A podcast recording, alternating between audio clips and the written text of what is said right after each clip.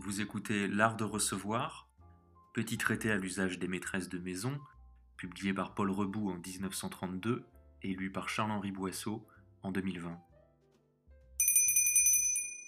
Chapitre 4 L'attente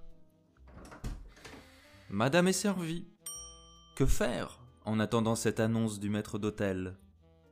On peut fumer.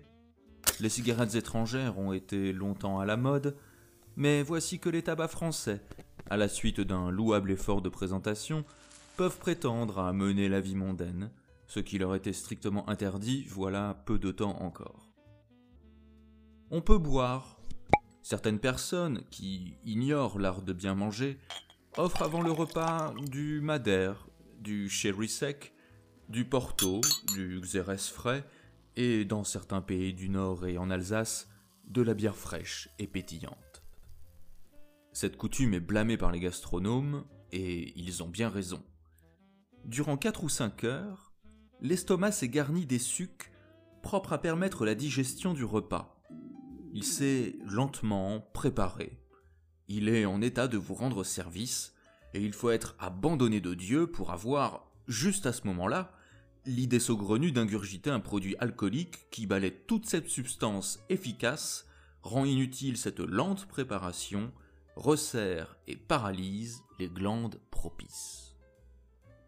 C'est en abusant de la bonne volonté de notre organisme que nous le décourageons et que nous devenons gastralgiques. Aussi doit-on proscrire les cocktails qui ne sont qu'un horrible mélange inventé par des peuples au gosier de fer blanc. Il est surprenant que les Français, pourtant nés malins, ne se soit pas révolté contre cette insolence que constitue l'offre d'un cocktail. La maîtresse de maison dit par là à ses convives, et de la façon la plus expresse, Vous êtes une collection d'empaillés, d'impuissants, de crétins, votre conversation sera d'une nullité désespérante, vous êtes incapable de trouver un mot d'esprit, ou même de trouver un mot, purement et simplement. Aussi, je suis obligé de vous doper pour vous permettre d'accomplir votre course. Je vous entre dans l'estomac un cocktail qui vous animera d'une légère griserie, grâce à laquelle vous paraîtrez moins lamentable. Je vous traite, mes chers invités, par ce mode de stimulation semblable à celui dont usent les maquignons qui, par du gingembre bien placé, incitent les rosses à lever la patte et la queue et à avoir bon air devant l'acquéreur éventuel. Et pourtant, les bonnes gens, dociles, avalent leur cocktail. Car ce fut la mode. Cette mode la passe, je lui souhaite bon voyage. La seule tolérance, avant le repas, peut s'exercer en faveur d'un peu d'excellent vin blanc, rafraîchi à point. Sa bouteille servira de compagne à une bouteille de cassis.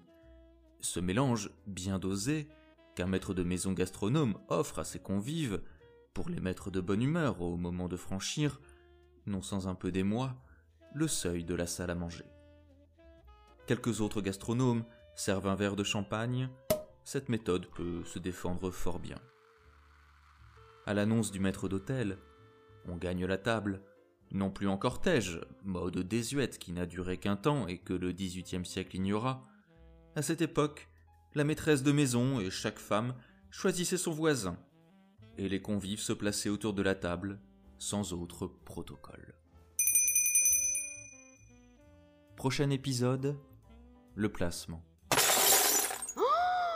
que les vents soient doux, et si cette émission vous plaît, n'hésitez pas à en parler autour de vous, à laisser une note ou un commentaire sur iTunes, et bien entendu à nous suivre sur Instagram, dans un univers très art déco, at l'art de recevoir.podcast.